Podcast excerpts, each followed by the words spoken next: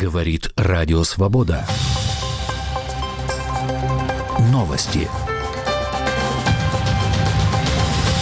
В Москве 18 часов. Микрофон Роман Могучий.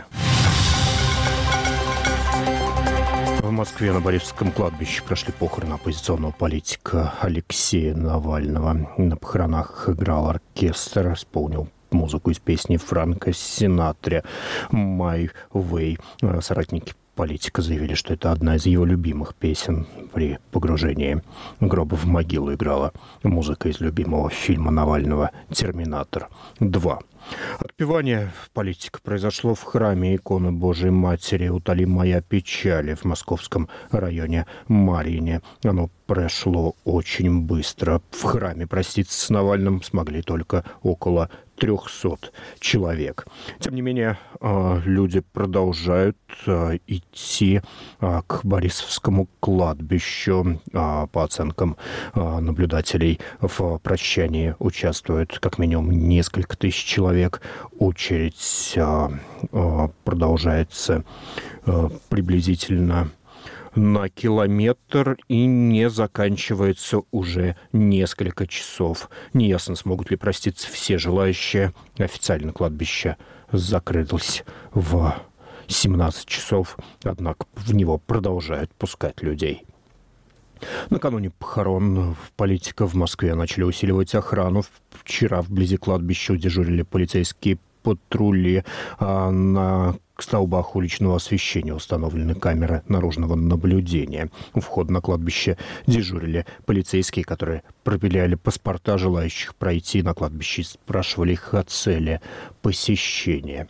А, сообщается, что сегодня в ходе прощания а, произошло несколько задержаний, в том числе задержан зампредседателя а, московского «Яблока» Андрей Морев. Кроме того, очевидцы сообщают, что в толпе действовало несколько провокаторов, которые призывали собравшихся идти на Кремль. Они спокойно проходили через полицейские кордоны.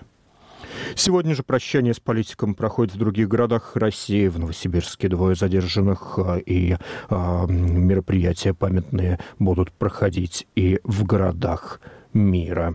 Радио «Свобода» продолжит за ними следить. Газета Wall Street Journal опубликовала проект мирных соглашений между Россией и Украиной, который обсуждался в апреле 2022 года после переговоров российской и украинской делегаций, которые прошли в конце марта в Стамбуле. Проект включал в себя обязательство Украины отказаться от вступления в НАТО, а при этом запрет на вступление Украины в ЕС документ не содержал.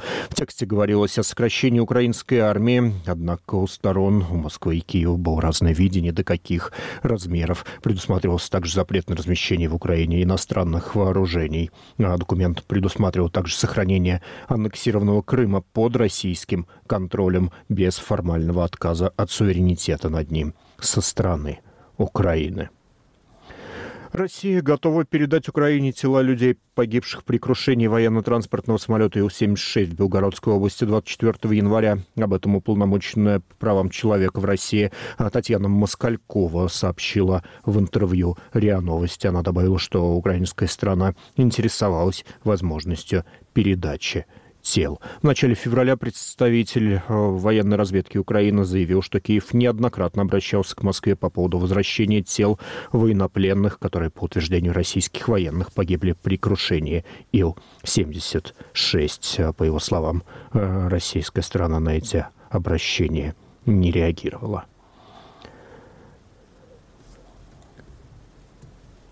Украинская армия нанесла авиаудар по мосту через Керченский пролив, соединяющий Краснодарский край с аннексированным Крымом, сообщают очевидцы. Утверждается, что российские ПВО сбили не менее 12 ракет, в том числе ложных целей. Мост дважды за день закрывался для проезда. Над ним выставлена дымовое, а, дымовая завеса. Это были все новости к этому часу. Следующий выпуск новостей меньше, чем через час. Читайте, слушайте, смотрите нас на сайте свобода.орг.